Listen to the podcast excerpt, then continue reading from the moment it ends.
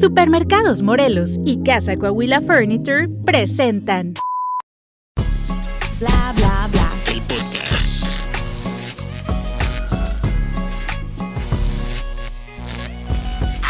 Hola, ¿qué tal?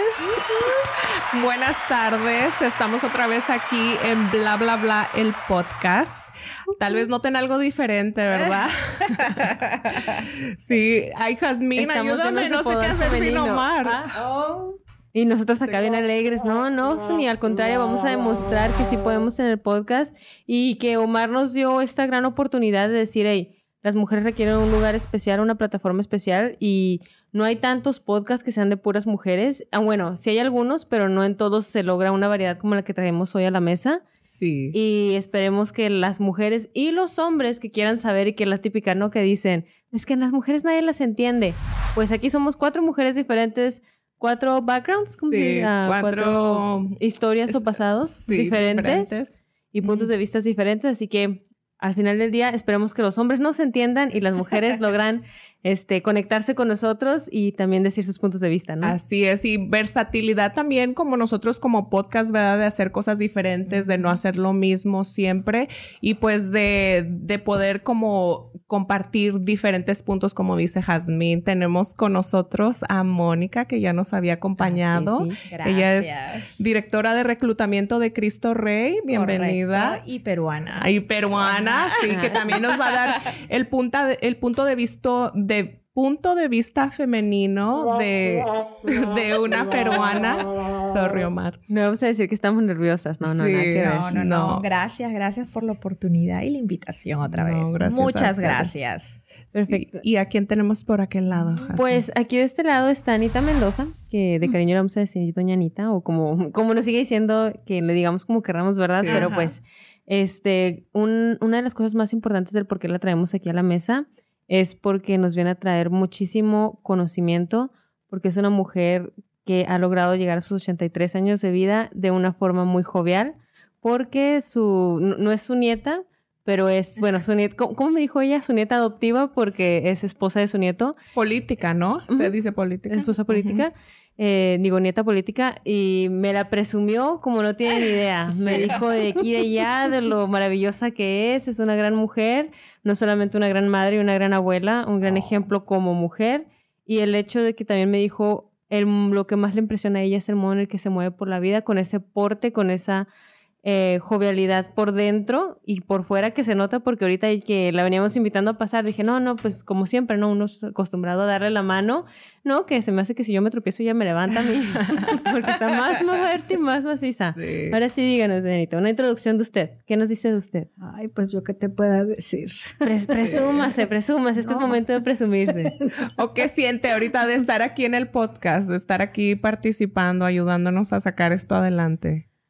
Ay, pues mira, por un lado les agradezco todo lo que están haciendo. Por el otro, pues como te digo, yo le dije a Eva, si me van a estar en la tele, le dije, no, no voy. y ándale que la sorprendimos con tres cámaras. Fíjate nomás. Y yo Sí. pensando que no iba a haber nada. Sí. No, Sí. pues gracias por todo y por verme invitado. Sí. Y Bueno. pues mi vida, ya les dije un principio de lo que fue mi vida y pues sigue siendo igual, Sí. pero yo también sigo siendo la misma. Sí. Que dice Sí. interiormente, ¿verdad? Exactamente. Y yo les digo a veces, no, pero que mira, les digo, miren, si a ustedes les sale una hija mala, no, no lo más porque aquella muchacha te rezonga mucho, tú la vas a aventar. No. No, en vez de aventarla, la tienes que juntar. Así estoy yo. Si mis hijos, que los que son hombres, un día me quieren aventar, pues yo los tengo que recoger Sí. porque no está bien que, que nomás porque me enojo con ellos o cualquier... No, no, no. Sí.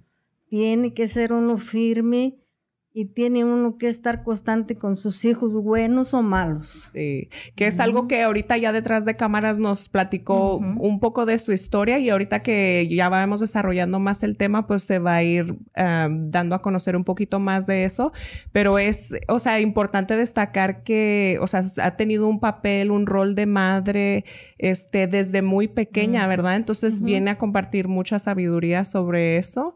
Y tú, Mónica, ¿qué es lo que sientes de que como mujer ah, puedes aportar o quieres compartir o te llama la atención de, de par- Porque yo, yo fui quien te sugerí para el tema. Muchas salió. gracias, muchas gracias por, por la invitación.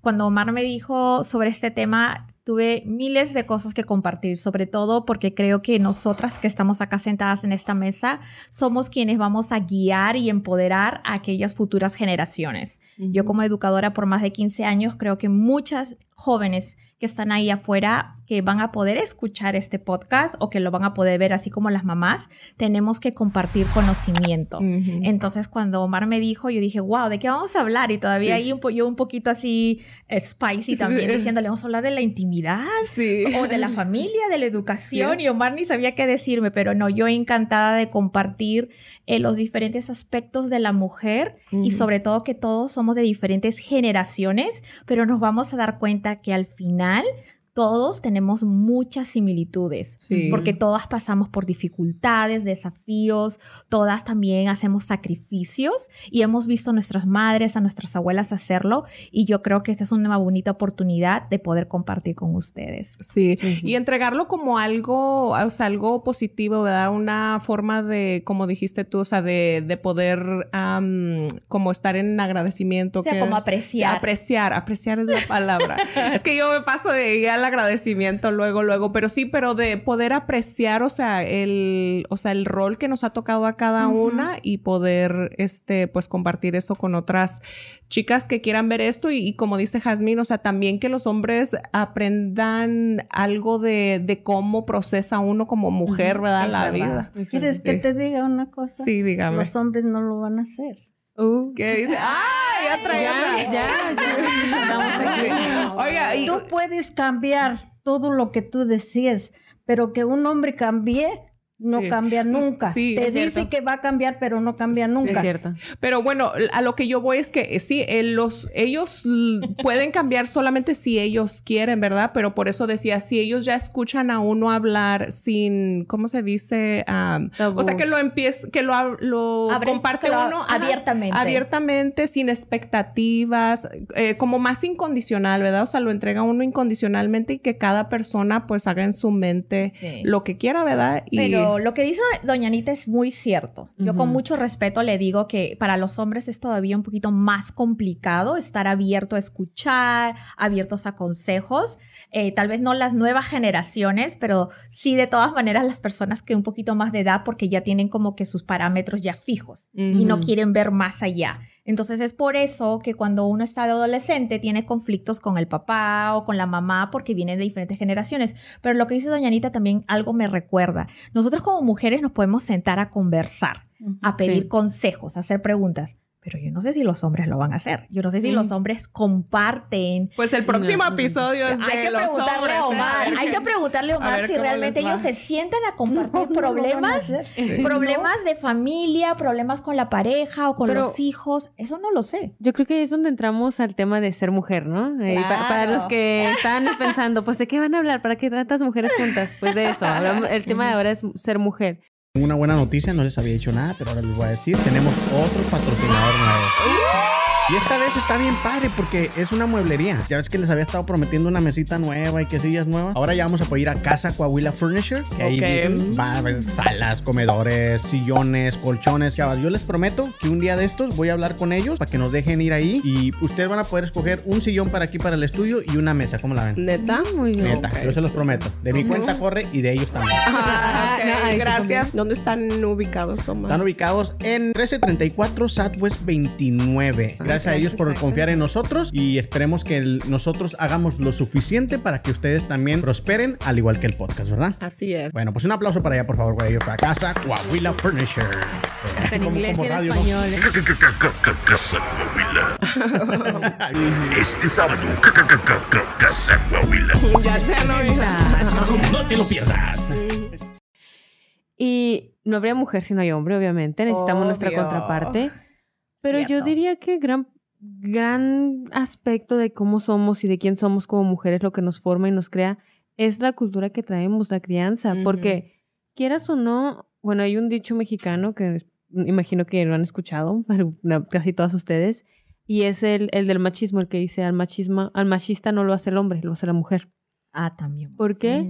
porque realmente quien pasa mayor tiempo con los hijos, criándolos, diciéndoles las normas de cómo, cómo comportarte como hombre y o mujer, es la mujer, la mamá, la que tiene que estar más tiempo ahí. Totalmente de acuerdo. Y de hecho, nosotros somos las únicas que podemos traer vida al mundo. Entonces, todo lo que se programa en ellos es a partir de nosotros. Entonces, si en la crianza como mujer tú vas, lloras con tus amigas, pero cuando tienes un hijo varón le dices, no, usted, No los hombres llore". no lloran, los hombres se comportan de cierta forma, quieras o no, ya les creaste ese, ese alineamiento de qué hacer y qué no hacer como hombre. Y después, como mujeres, años después o ya de adultas que estamos buscando nuestra pareja, venimos y nos quejamos, ¿no? De que, ay, es que tú nunca me escuchas, es que tú, ¿por qué nunca hablas? Bueno, Sí. ve a su mamá, su mamá le decía, no, mijo, así no Sí. hablan los hombres. Sí, bueno, entonces si quieren empezamos a desglosar el tema. A mí me gustaría a lo mejor abordarlo de las diferentes etapas evolutivas. ¿verdad? Ya que si naces femenina, naces en un cuerpo femenino, pues entonces eres niña, eres una adolescente, luego eres mujer y luego ya eres, am, ¿cómo nos referiríamos a la tercera edad? ¿Una mujer de la tercera edad o no sé? ¿Cuál es lo apropiado? Ujú, la Ujú. tercera edad. Ok. Con respeto, doña Sí, o como así, Al contrario. de sabiduría, A mí me conocimiento. gusta que me digan viejita. Sí. Ah, Pero no, nada que ver, ¿eh? No, Nada que ver. Viejos los Pues, cerros y pero oye, reverdecen. ¿Por qué me voy a enojar si estoy viejita? Ah, Ah, y ya esa, ves. hablamos de un gran Sí. punto de ser mujer, la edad. Exacto, la edad. La edad, ese, es- ese tienen mucha razón. Yo Bueno. luego a veces las muchachas le digo, yo todavía soy, pues jugando, ¿verdad? le digo, qué viejita, qué viejita, yo me siento de 15 años. Exacto, sí. Y ahorita nos dijo que las fiestas le gusta ir a brincar. Ah, Nos dijo que le gusta compartir y eso, No, eso es bueno, un espíritu Sí. muy jovial. Sí. De hecho, Exactamente. Bueno, entonces las etapas, eh, si empezamos con la niñez, ah, ¿qué es lo que se les hace a ustedes importante destacar de eso? Yo aquí ah, puse que es importante conocer cómo cada género está equipado con sus diferentes partes, ¿verdad? Porque como dijimos ahorita, o sea, en realidad el cuerpo físico de una mujer es completamente diferente al de un hombre, ¿verdad? Entonces yo le puse que a nivel de espíritu y a nivel energético y a nivel de esencia, o sea, que estamos, o sea, hechos de lo mismo, ¿verdad? Todos tenemos un espíritu, pero ya nuestra parte física pues es diferente y también porque es diferente nuestra manera de procesar la vida es diferente. Entonces a ustedes, am, ya que nacen en un cuerpo de niña, que, o sea, ¿qué, qué piensan, o sea, de, de, de la niñez en, en un cuerpo femenino, o sea, siendo una fémina? Estamos hablando solo de la niñez, ¿verdad? Sí, bueno, sí, Antes, Sí, de, o sea, al- puedes al- inicio tú de la puedes- vida. antes de entrar a la adolescencia. ¿verdad? Sí, antes, sí. antes de que pasemos por todos esos cambios. Sí. Es como naces niña en una casa, ¿verdad? Ajá. Como en, en nuestros hogares hispanos casi siempre es de que se espera que sea un niño o Pues la sí. idea es que quieran que sea un niño primero. A veces naces niña y ya viene como, o sea, fíjense Sí, desde, dónde viene Sí. como tanta... Ese favoritismo, esa idea de es que el hombre va a llevar el apellido. O Por eso es que separar que, uno es mejor que el otro porque... O que uno es más fuerte que el otro, ¿verdad? Bueno, en mi caso, Bueno. yo te voy a decir, yo soy eh, la hija mayor. Ok. Y yo creo que como hija mayor y, y los que están eh, escuchando, viendo este episodio, se van a dar cuenta que al hijo o a la hija mayor hay mucha presión. Como que llevas mucho en tus, o sea, en tus hombros, llevas un gran peso porque te inculcan esta idea de que tus hermanos van a seguir tus pasos. Eh, lo como mamá primeriza, yo bueno, yo también tengo un hijo y luego me di cuenta al ser mamá que la primera vez que eres mamá, como que le pones tanto atención y enfoque y como que quieres leer y aprender más. Y yo creo que a medida que uno va teniendo más hijos va cambiando. Yo no tengo otro hijo, pero este, yo he sentido eso. Ahora, lo que tú hablas de ser mujer en el mundo hispano, yo soy de Perú, vengo de América del Sur, me he dado cuenta que hay muchas cualidades de género que te atribuyen, ¿no? el color rosadito, el color rojo. Yo me acuerdo que mi mamá, Los moños. los moños, los vestidos. Y yo me acuerdo que a mí no me gustaban mucho los vestidos. Entonces mi mamá comenzó a ponerme el cabello corto, pero igual me ponía un moñito, me ponía el vestido. Y entonces yo decía como que, o sea, como que quería yo variedad. Pero es eso yo creo que es como, le, como tú dices, cómo crían a tu mamá y las expectativas que tu mamá tiene hacia una hija mujer. En el caso de mi mamá, ella pues eh, perdió a su mamá cuando ella tenía tres meses de edad. Entonces fue criada por mi tía, a la cual yo le llamo abuela. Y entonces yo creo que ese mismo, eh, como que cuando uno va creciendo no se da cuenta de eso, ¿no? No se da cuenta de qué pasó mi mamá para que ella me críe así. Mi mamá como era, pues prácticamente este, perdió a su mamá a temprana edad, mi mamá era muy fuerte, muy rígida, muy estricta. En el caso tuyo, tú dijiste que los hombres no lloran. Mi mamá quería que yo sea fuerte, que no llorara, que no mostrara sentimiento, porque ella en su mente, luego ya conociendo más de la historia de mi mamá, era que quería prepararme, ¿no? Para Sí. lo que venga. Si algún día ella no estaba, o sea, Mónica tenía que ser fuerte y a la misma vez luego ya nació mi hermano después de siete años, o sea, por siete años estuve yo como hija única. Entonces ella era como que, ok, Mónica, ya estás, ya estás encaminada, ahora mi atención va a, a- a mi hijo, ¿no? Al hijo menor. Pero yo creo que ahí nos olvidamos un poquito de que los hijos necesitan de nosotros en todo momento. Y yo creo que ahora que mi hijo que tiene 13 años es cuando me necesita más. Porque cuando están pequeños dependen de ti, pero cuando ya son adolescentes son más independientes y ahí es donde uno tiene que estar porque comienzan los cambios.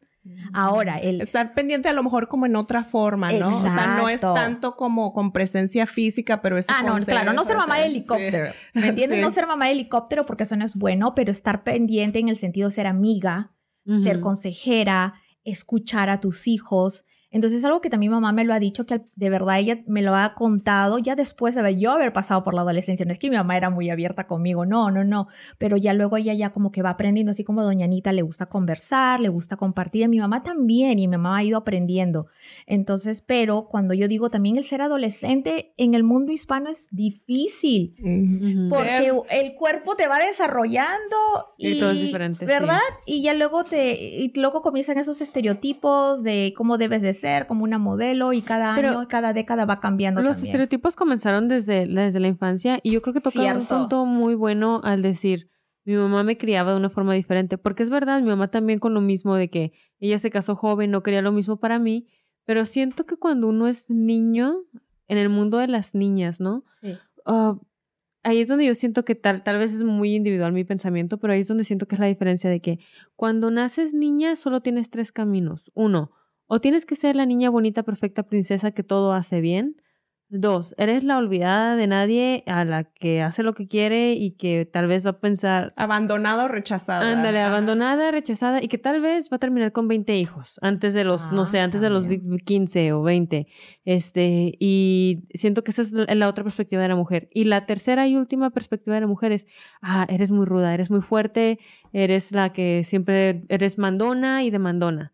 Y es como que siento que a la mujer o en, de- en la niñez nos encasquetan en una de esas tres y ya. Sí. No es de que, sí, soy mandona, pero también soy bien suave, soy linda, soy muy delicada, ah, pero también soy, no sé, abandonada. no sé, o sea, cualquiera de esas cosas siento que, no sé si ustedes fueron encasquetadas en alguno de los tres estereotipos. Sí. Pues eh, a mí me gustaría que Anita compartiera sobre su niñez, ¿verdad? Porque eso es algo que definitivamente como que le dio rumbo a su vida, ¿no? Ya que nos estaba contando ahorita sobre su, su niñez.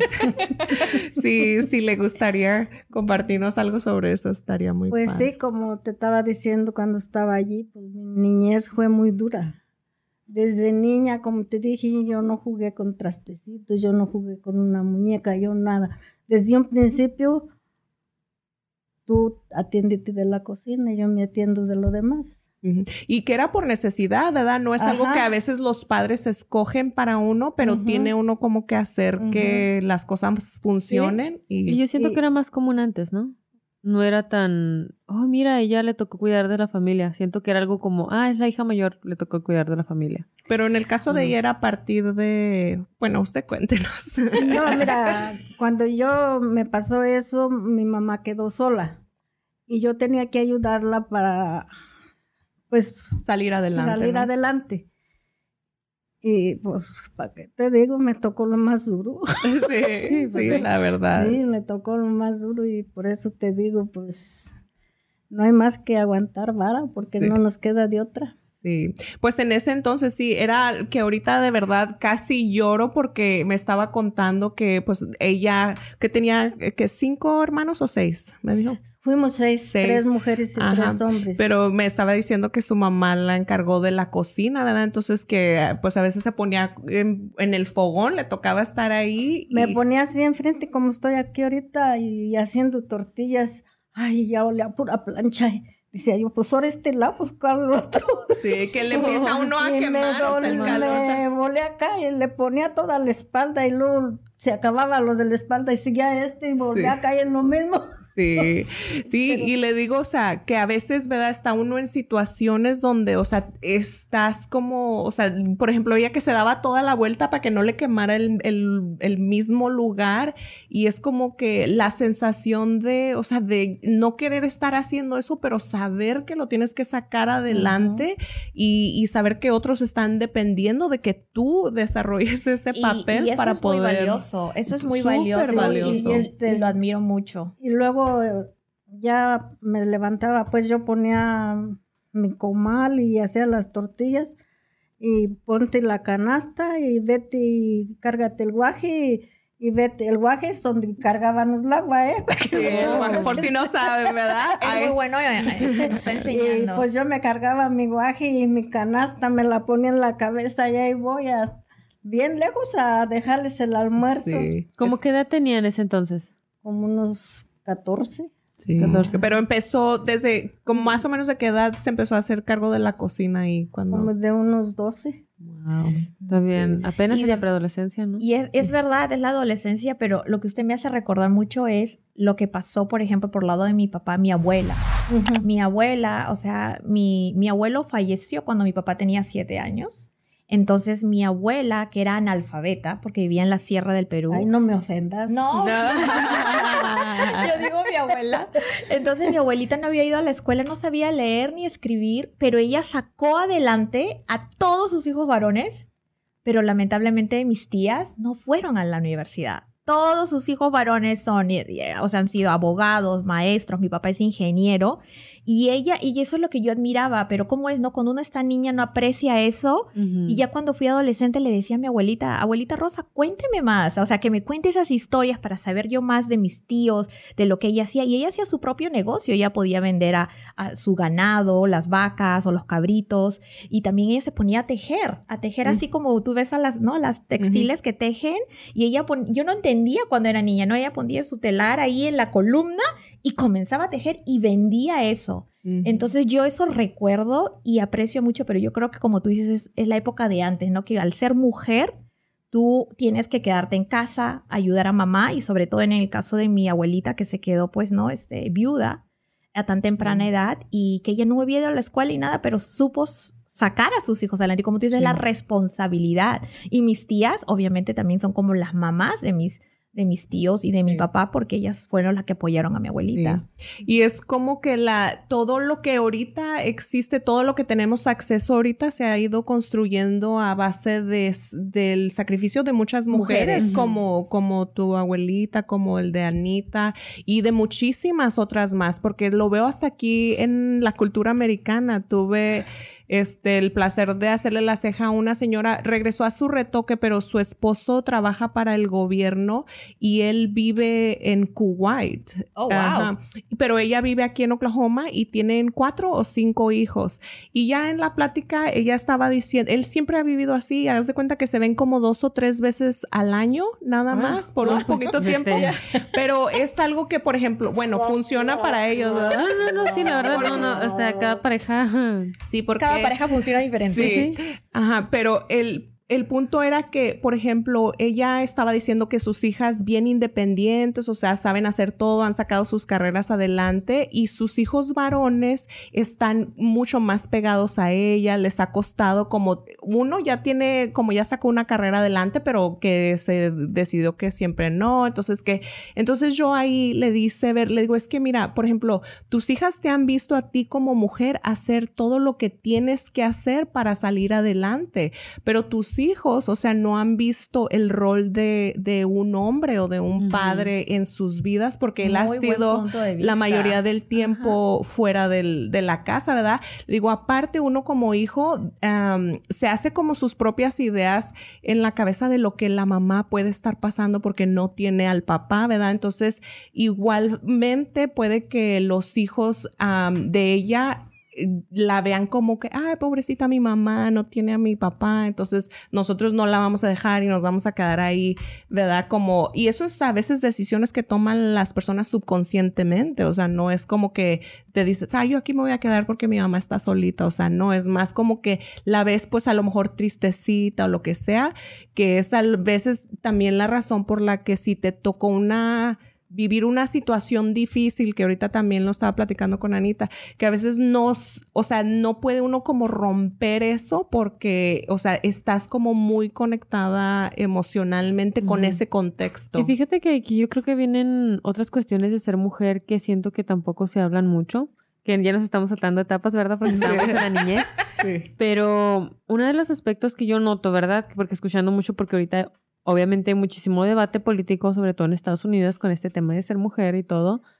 Pero algo que siento que no se toca mucho es, es eso, las, no solamente existe el doble moral, no solamente existen los estigmas que nos hacen sentir, ay, pobrecitas, y sufrimos más y batallamos más.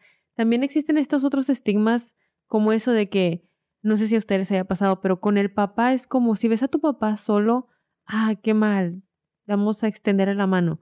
Pero si ves a tu mamá sola es, ay, mi mamá, te- tengo, tengo que ser buena hija y tengo que cuidarla. Tengo que ser, es como que con el papá quieres cuidarlo, pero con la mamá como que te viene un sentimiento de culpa, de deber, de tengo que, de a fuerzas. Y entonces eso también es otra cosa que digo, ¿qué, qué, qué es lo que nos está programando a pensar así? Sí. Porque es muy fácil decir y culpar a los hombres y decir, ah, es que los hombres. Pero entonces realmente, ¿quién nos está criando para decir, pero es que a la mujer es a la que tienes que cuidar? Bueno, ahí me gustaría preguntarle, Anita, o sea, ¿qué sentía usted, por ejemplo, de, de estar en esa situación donde usted- su mamá en realidad dependía mucho de que usted la ayudara de esa forma para poder también ella sacar el resto de sus hijos adelante? ¿Qué sentía, o sea, de, de estar en ese contexto? Pues a la vez sentía tristeza, pero yo decía, tengo que apoyarla, tengo que ayudarla. ¿sí? ¿Y qué es lo que la hacía? O sea, como, o sea, pues que amaba a su mamá, ¿verdad? Pero, o sea, que más, porque hay, hay- no todos los hijos son así, No, no. o sea, hijos que pueden decir, ah, pues sé que Porque la ayude. mira, ella se levantaba nada más a traerme la masa y ya era puro sentarse a, a coser. Y luego, yo te, como te digo, yo era la que me encargaba de mis hermanos, de las hermanas, de mandarlas a la escuela, tenerlas que lavar, que planchar, que peinarlas. Y yo era muy chocante, niña, me les hacía unos moñotes, pero Sí. moñotes de aquellos. Que dicen, si no voy a, Sí. si voy a hacer algo, lo voy a Lo hacer voy bien. a hacer bien. Sí. Y por eso te digo, pues para mí mi madre fue Sí, pues, o sea, porque usted la veía también a ella haciendo, no era como que la veía ya sentada. Y Pues- ahora, cuando me vine para acá, decían que qué vas a hacer, que tú eres bien tonta, que mira, que tú no sabes leer, que no sabes escribir. Digo, ¿a poco solamente los que saben leer y saben escribir, escribir salen adelante? También los tarugos salen adelante. Es cuestión de, es cuestión de ganas, ¿verdad? Yo, Dios me dio licencia de venirme para acá. Yo a mí, bendito sea mi padre, y nunca me ha faltado Sí. nada. ¿A qué edad llegó aquí a Estados Unidos? ¿Como de cuántos años se va? Sería de... 45. 45, ya tiene Wow. bastante. Sí. Sí. Y ya bien adulta vino ya con diferentes Sí. tradiciones, diferentes... Como te digo, yo, no, yo, Sí. yo- ellas me decían que a qué vienes, que mira, les decía, déjenme, Sí. déjenme, yo sabré cómo le hago. Si no sé ni español, nada, niña. Sí. A donde trabajo, pues la señora no sabe español y yo lo más le digo, Gil, Que dije, venga. venga. Sí. Dice, ¿qué, Anita? Le digo, ¿qué es lo que quiere que haga? Sí. Y ella me dice, yo lo hago. Sí. No nada más sabiendo leer y escribir. Sí. ¿Te entiendes tú con aquella gente?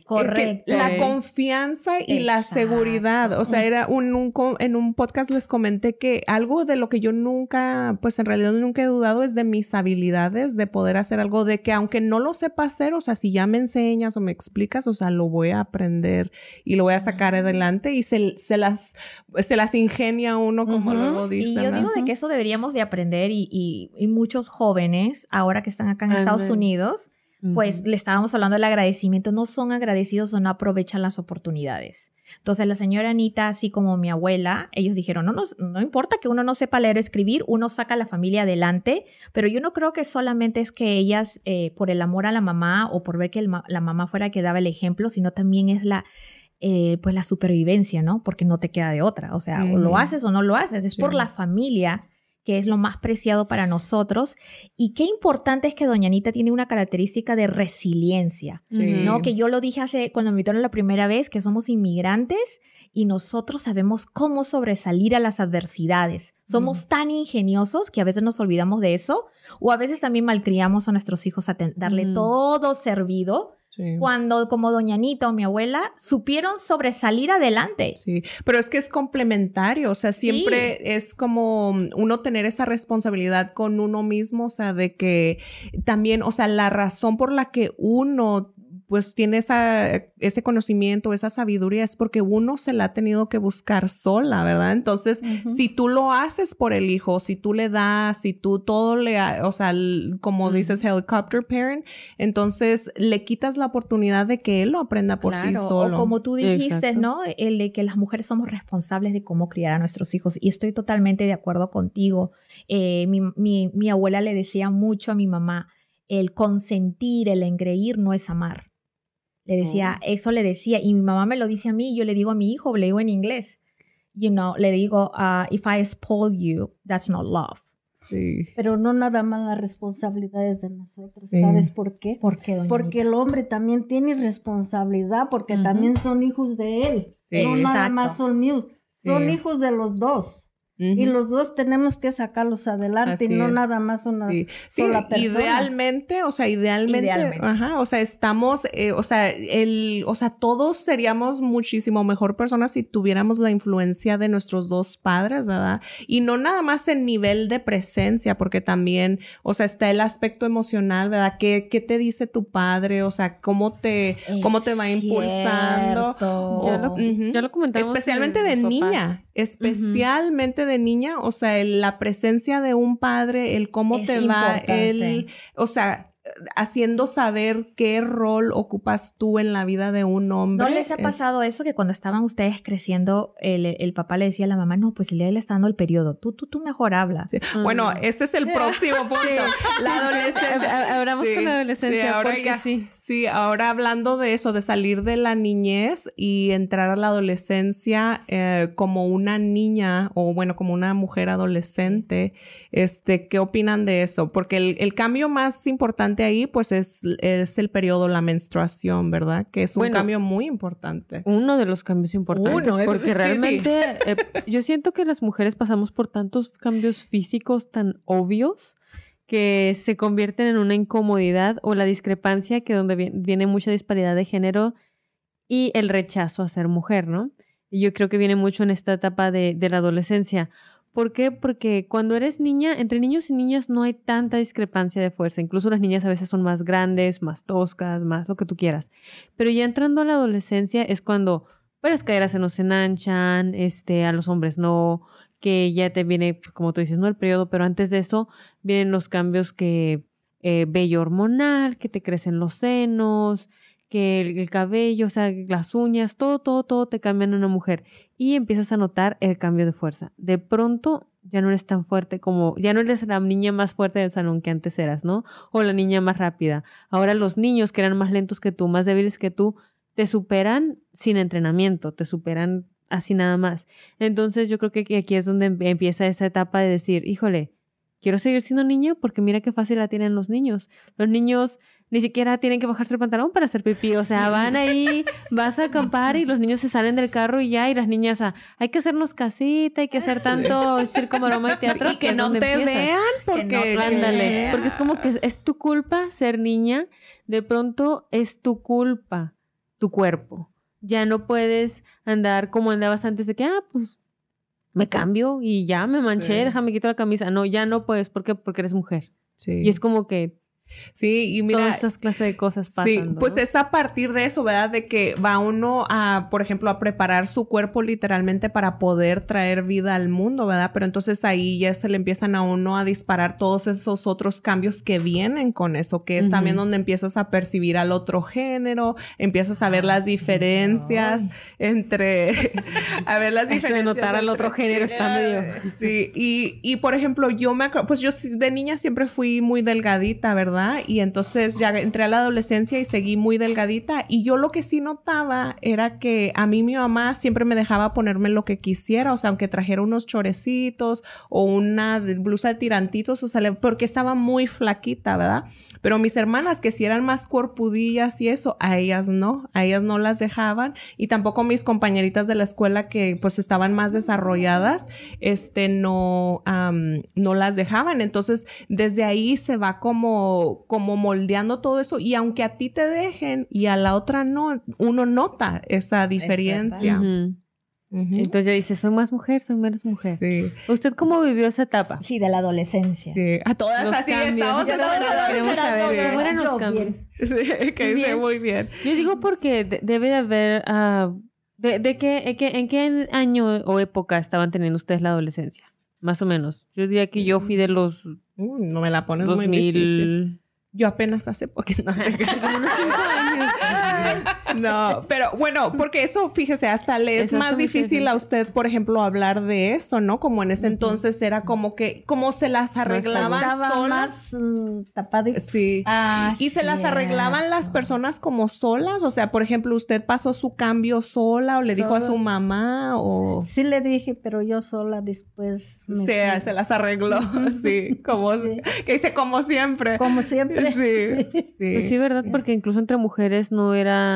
Eran nada más sí. las costumbres de las sí. mujeres. y Sí, oye, yo soy hija de maestra y, ¿sí? y a mí mi mamá nunca me sentó a tener esa conversación, pero me compró enciclopedias. Ah. Me dijo, ahí están las enciclopedias del cambio y pues sí las leíamos, ¿verdad? Porque como para mí era, o sea, información que con la que nunca había tenido contacto, entonces de alguna forma sí me ayudó, pero nosotros ya traíamos, por ejemplo, en la escuela muchas conversaciones sobre lo Sí. que venía, ¿verdad? Es Porque que ya no cada etapa es diferente. Cada etapa era diferente. En el caso mío, igual mi mamá me dio un libro. No me, no me, no me, o sea, ella no conversó conmigo sobre esos cambios.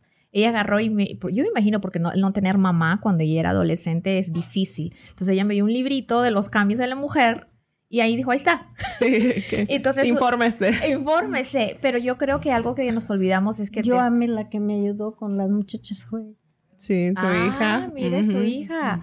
Y yo digo que ahora es muy importante hablar con, con nuestras hijas sobre eso, porque aparte de esos cambios físicos, son cambios emocionales. Uy, sí. El, el cambio de estado de humor, la energía, como tú dices, la motivación. Y a veces esperan demasiado de nosotros. No sé si tú, ahora que hablabas de política, siempre se está ahí en controversia si deben de tener descanso médico las mujeres cuando están menstruando Ah, exacto. Porque, o sea, nadie se pone en nuestro lugar, esperan que uno esté menstruando y no todos menstruan igual, ustedes lo saben, algunos con Ujú. dolores de cabeza, con dolores del cuerpo, con desmayos, con mareos, entonces es así como que a veces nos, nos ponen todas en una misma cajita, no, pues están menstruando fácil, pero ni siquiera saben la diferencia de la Sí. menstruación, Ujú. los síntomas y si podemos nosotros desarrollarnos de la manera más Sí. normal en nuestro día. Sí. Dices algo ah, que me hace pensar en que, o sea, ni siquiera nosotros mismas nos cuidamos cuando estamos pasando por ese periodo. También. O sea, eso queremos que alguien más lo haga por nosotros, pero si se ponen a pensar, miren, yo sí tengo conocimiento sobre la sabiduría del útero, ¿verdad? que ellos manejan que, por ejemplo, eh, o sea, ese, el periodo menstrual tiene sus etapas, que el- la semana, o sea, tiene 28 días, son cuatro semanas, la semana de nuestro periodo es como el invierno y nuestra energía, o sea, nuestra, o sea, nivel energético de, de, de andar haciendo cosas y todo eso es cero, literalmente. O sea, estamos como en stand-by, pero todavía nos hacemos hacer todo lo que haríamos Lo que haríamos normalmente.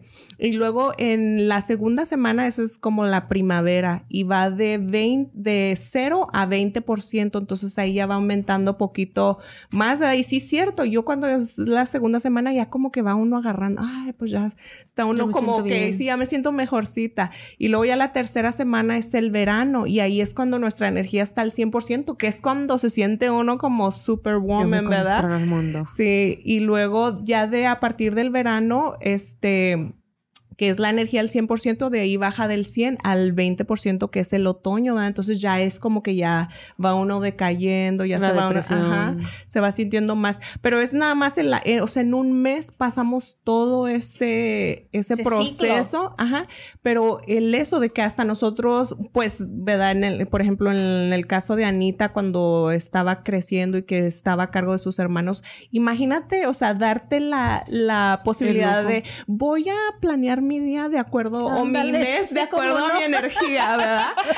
Ándale, pero ahorita sí verdaderamente, o sea, fíjate, yo sí estoy tratando de que, por ejemplo, mis ejercicios que hago, ¿verdad? Que cuando le pongo más empeño, pues que sí sea durante el verano y no durante el invierno, cuando ando toda cansada, ¿verdad? O sea, uno cuidarse de esa forma, porque literalmente, o sea, es, hizo, es un ciclo que está también ligado a las fases de la luna, o sea, todo, todo lo que existe en el planeta está conectado con nosotros, con Pero- quienes somos. Pero el decir que nos vamos a cuidar como mujeres, yo creo que también viene de algo más profundo todavía, porque, pues decíamos, ¿no? En política, ¿nos podemos quedar en la casa o vamos a trabajar?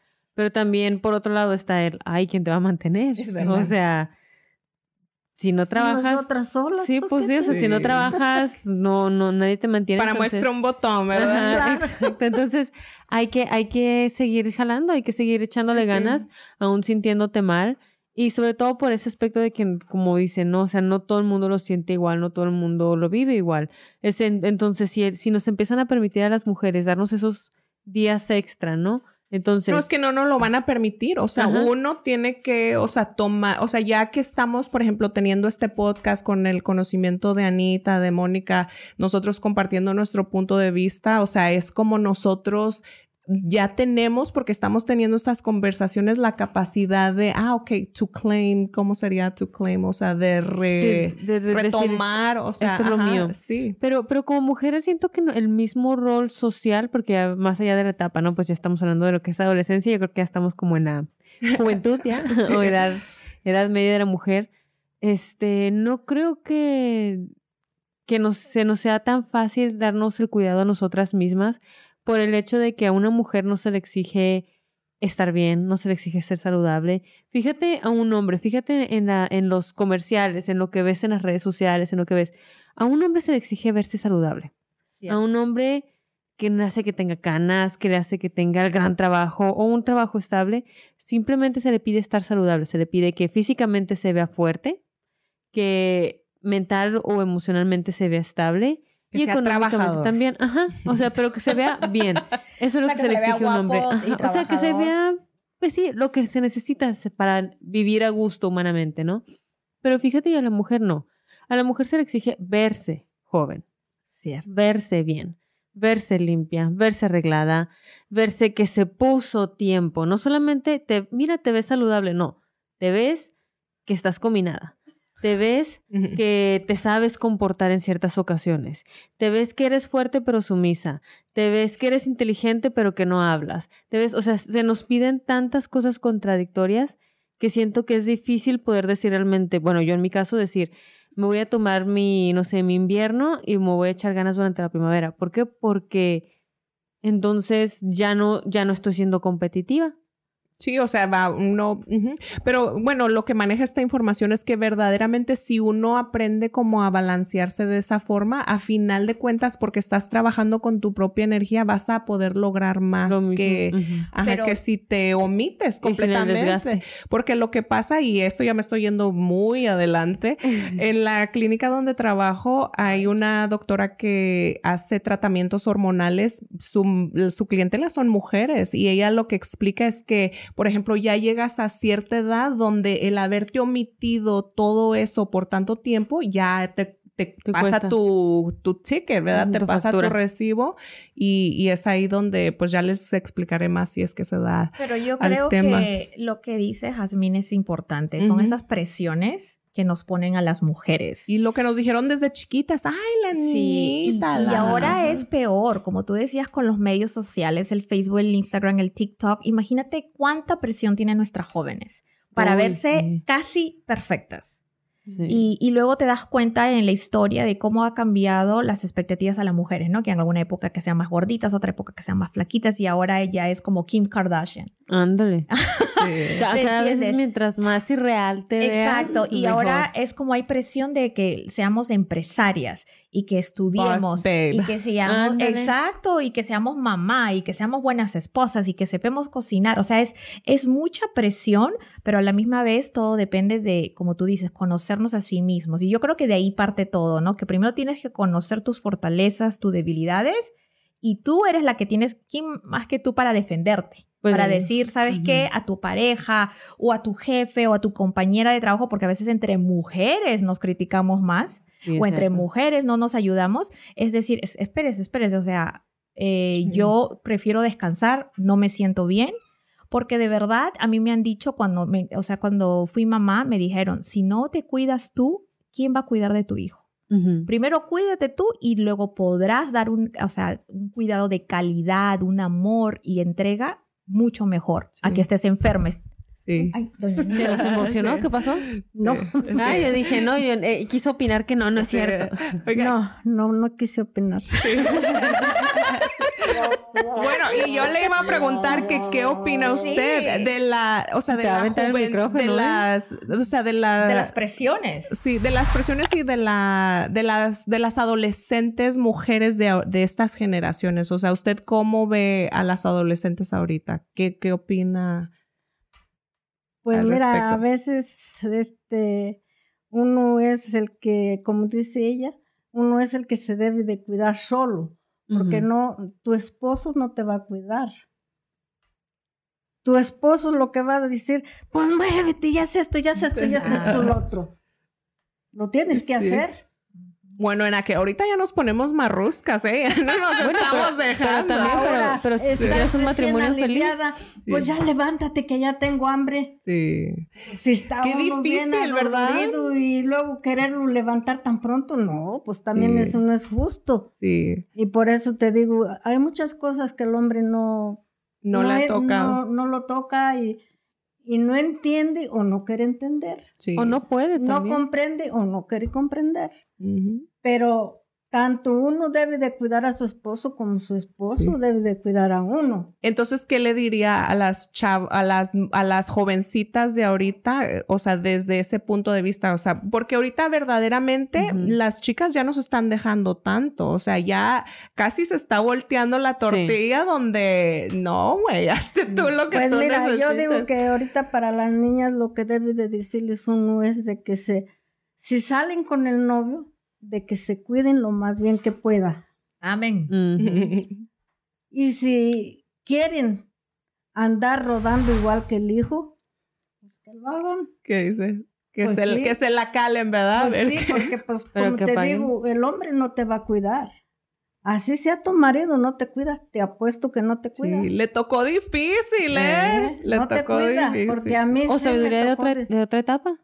Sí, de a, otra. mí, a mí me tocó lo más difícil. Sí. Sí, la verdad, la verdad es que sí, mire, le tocó en la etapa donde el trabajo en general era muy duro.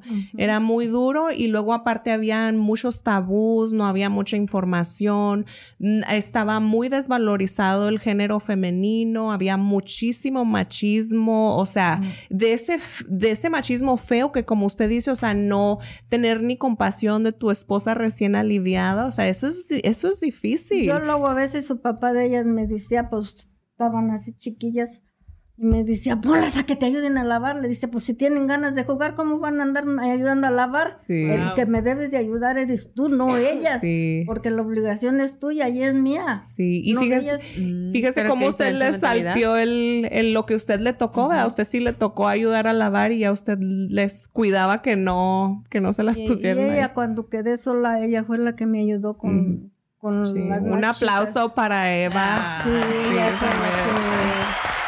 que- Por eso cuando yo me iba a traer a Nancy y a Edgar, dijo, mamá, yo no me quiero quedar. Un saludo Le también. dije, pues, órales, ¿cuándo vente? Vámonos. Y sí, y pues, todavía hasta ahorita Siguen dando. sí, van gracias las a Dios. muchachas y Eva, que esto, pues que así, así, así. Sí, que si acá la trae, mira, que se haga famosa y toda la cosa. Autógrafos a la salida. Sí. Pero lo que dice Doña Anita es muy importante. Es verdad que fueron épocas diferentes, pero si hablamos de la realidad en nuestros países, hay feminicidio, hay mucha Sí. violencia doméstica. Y ahora en nuestras jóvenes, acá en Estados Unidos, hay muchas relaciones tóxicas. Y porque también lo ven en las películas, en la televisión, en los medios sociales. Entonces lo que dice Doña Anita, a pesar que uno puede decir, no, eso era antes, no.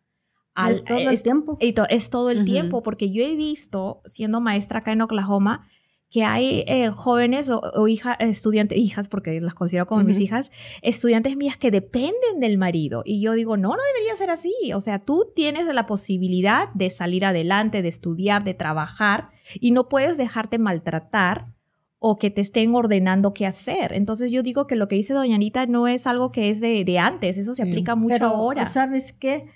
Que ellos hacen con uno lo que quieren porque uno se deja.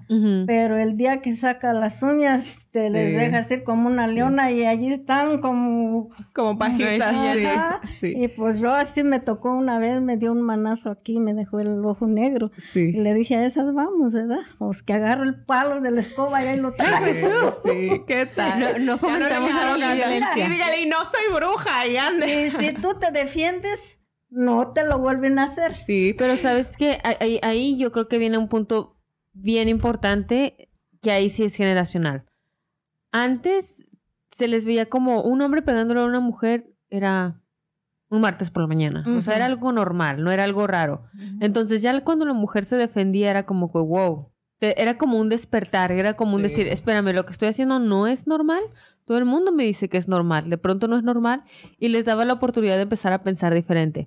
Hoy en día un hombre que es violento con una mujer, un hombre que, que la golpea o que hace esa clase de cosas, ya no siento yo que lo puedan hacer desde ese punto de vista de decir, es que es normal, todo el mundo lo hace. No, sí, ya está Ya como que un más hombre- ujú. shamed. ¿Cómo se no dice? solo eso, no, no, no Pero más allá en donde yo vivía decían que porque ellos mandaban. Exacto. Pero, pero ve la diferencia, o sea, en aquel entonces eso era lo normal, eso era lo que se veía. Si un hombre lo hace hoy en día, él sabe que no es normal, él sabe que no es debido. Entonces, que una mujer se le levante y le, le regrese el golpe, no lo va a despertar, al contrario, le va a dar más coraje. ¿Por qué? Porque él ya sabe que lo que está haciendo lo está haciendo por cobardía o porque está mal. Sí. Entonces ya no es un despertar. Yo creo que ya ahí es donde entra la gran diferencia generacional, de que los hombres que son malvados o abusivos en ese aspecto físico ya no son tantos porque ya saben que está mal, pero los que lo hacen ya no lo piensan como algo bueno. Sí. Pero en cambio otros aspectos que han cambiado es eso del libertinaje, de que las relaciones tóxicas, de que las mujeres ya andan con todos. Y en, en eso yo siento que mucho, mucho que tiene que ver es esa idea de que tenemos de que como mujer no me voy a dejar, como mujer no me voy a dejar, pero nos ponemos a ver, sí, pero no estás saliendo con un hombre que era como tu abuelito. Sí, tu abuelito le pegaba a tu abuelita, pero tu abuelito se iba a trabajar 16 horas al día, siempre había comida en la casa, tenían casa para cuando en el momento que ya tenían 20 años ellos ya tenían su casa, ya le estaban echando ganas y todo eso. Y hoy en día siento que no se ponen a ver eso las muchachas o como mujeres no vemos eso, vemos como que yo tengo que salir adelante, yo, yo, yo, que terminamos en una relación, no sé, con un hombre de, no sé, 35 años que sigue viviendo con sus papás, no tiene casa, no tiene visión, pero ¿por qué? Porque es buen hombre. Sí. No, no, Pero- me habla bonito. Sí, no, y es que en realidad, mira, para mí es como que solamente cambia, por ejemplo, antes el, el maltrato era más físico y luego después eh, generacionalmente va cambiando, puede ser como más emocional. Es y luego puede ser... ajá. económico y emocional. Ándale, entonces, y eso, eh, cuando siempre que están las emociones en medio, o sea, cambia todo el, el contexto, pero, o sea, es lo mismo, nada más como va cambiando el, el nivel de, como, el- como va La de- herramienta, de- ¿no? que ah, utilizan para como va de físico hasta lo más, ah, ¿cómo se dice? Espiritual, hasta lo Hasta más lo más. Ajá. Sí. Y eso es lo que yo decía desde el primer punto de vista, es que no nos, eh, como que dejamos de lado la parte emocional, los cambios emocionales que tenemos como mujer, luego con los cambios emocionales que tenemos como mamá. Cuando nos hacemos madres, las hormonas son diferentes, nuestros cambios físicos y emocionales son mucho más. Y yo creo que eso es algo que no hablamos mucho a las jóvenes, ¿no? Que es verdad que le decimos, sí, una mujer puede llorar, pero explicarle por qué estás llorando, usar tus palabras, Sí. qué sientes, sientes pena, sientes cólera cuando están adolescentes, qué puedes hacer para controlar esas emociones, para que las emociones no te dominen cuando tomes decisiones Sí. porque eso ayuda a que cuando uno tiene relaciones con la pareja, eso ayuda a que tú sepas manejar tus emociones y tener inteligencia a la misma vez. Por eso es que a veces a mí me sorprende que estando en Oklahoma hay un número, un índice muy alto de violencia doméstica. Hay un índice muy alto y somos en Oklahoma lamentablemente, y yo sé que ese es otro tema, que tenemos los embarazos en jóvenes más altos de todo Estados Unidos y lo mismo es con violencia doméstica y lo mismo es con los divorcios. Entonces yo creo que eso es algo que, que a veces como Sí. mujeres nos olvidamos de, con- de- de educar a nuestros hijos e hijas sobre la parte emocional, lo que tú dices, Sí. el, el estar, de tener ese balance y eso viene todo con lo que es salud Sí. mental, pero ese es otro tema. Sí. También muy bueno, pero Pues sí. yo ahorita pienso que las jovencitas deben de pensar muy bien lo que van a hacer y deben de fijarse con quién se van a meter.